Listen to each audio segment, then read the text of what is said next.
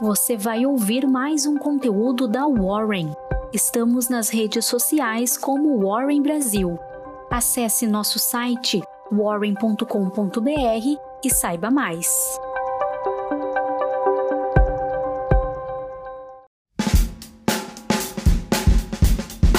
Segunda-feira, dia 30 de novembro. Começamos agora a nossa Warren Call. Bom dia! Meu nome é Jéssica e eu sou analista de redes sociais aqui da Warren e começo a semana trazendo as principais notícias da última sexta-feira e também a agenda do dia de hoje. O Conselho Monetário Nacional adiou a implementação do Open Banking, que estava marcado para acontecer hoje, segunda-feira. Com a nova alteração, o início da implementação do novo serviço deverá iniciar em fevereiro de 2021. A decisão veio de encontro ao pedido de algumas instituições financeiras que estavam preocupadas com o prazo apertado de entrega para esta primeira fase. O Open Banking é um sistema de compartilhamento de dados, produtos e serviços financeiros entre instituições financeiras que promete beneficiar o cliente com melhores ofertas. Na Bolsa Brasileira, o Ibovespa caminha para o melhor desempenho mensal desde 1999. O índice brasileiro acompanhou a euforia de Wall Street e estendeu o rally da semana, subindo 0,32%. Um dos papéis mais beneficiados dessa sexta-feira foi o da Clabin, subindo 3,67%.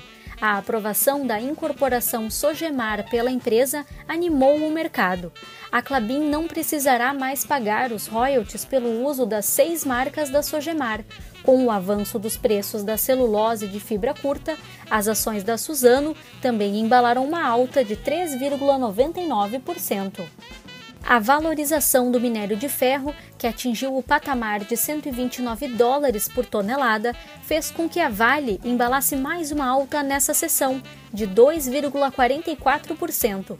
O preço da commodity continua a ser impulsionado pela alta demanda da China o Itaú Unibanco avançou para terreno positivo após o Conselho de Administração aprovar a venda de 5% de participação que o banco tem na XP Investimentos, além dos 41% que será segregado em uma nova empresa.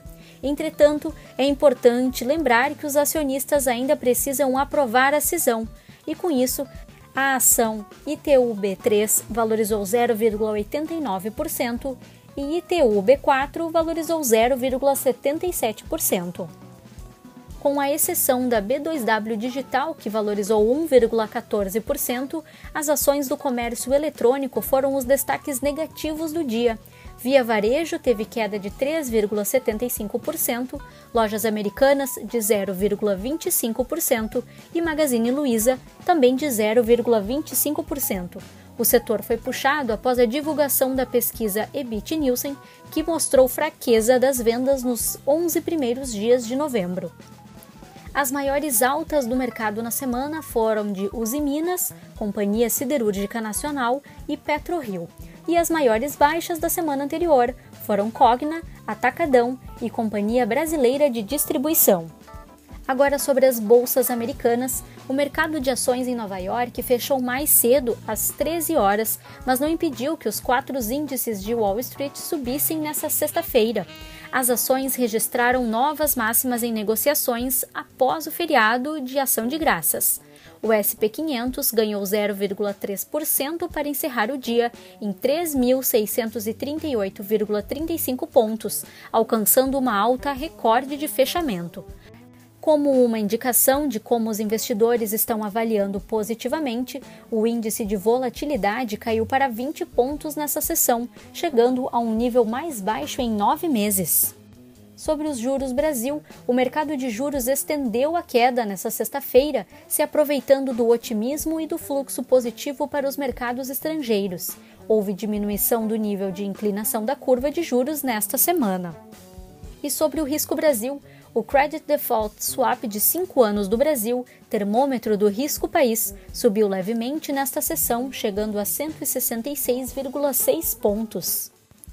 E em dia de baixa liquidez devido ao pregão mais curto nos Estados Unidos, o dólar firmou uma leve queda na última hora de negócios. A moeda norte-americana segue o caminho de fechar a maior baixa mensal em dois anos. A Petax encerrou em R$ 5,34. A agenda internacional dessa segunda-feira tem uma reunião de países membros e aliados da OPEP+, na Europa, e no Brasil, a divulgação do Boletim Focus, a relação dívida líquida PIB mensal e o Investor Day da Petrobras. Por hoje era isso, pessoal. Muito obrigada por nos acompanhar. Um ótimo início de semana e nos vemos amanhã na próxima Warren Call.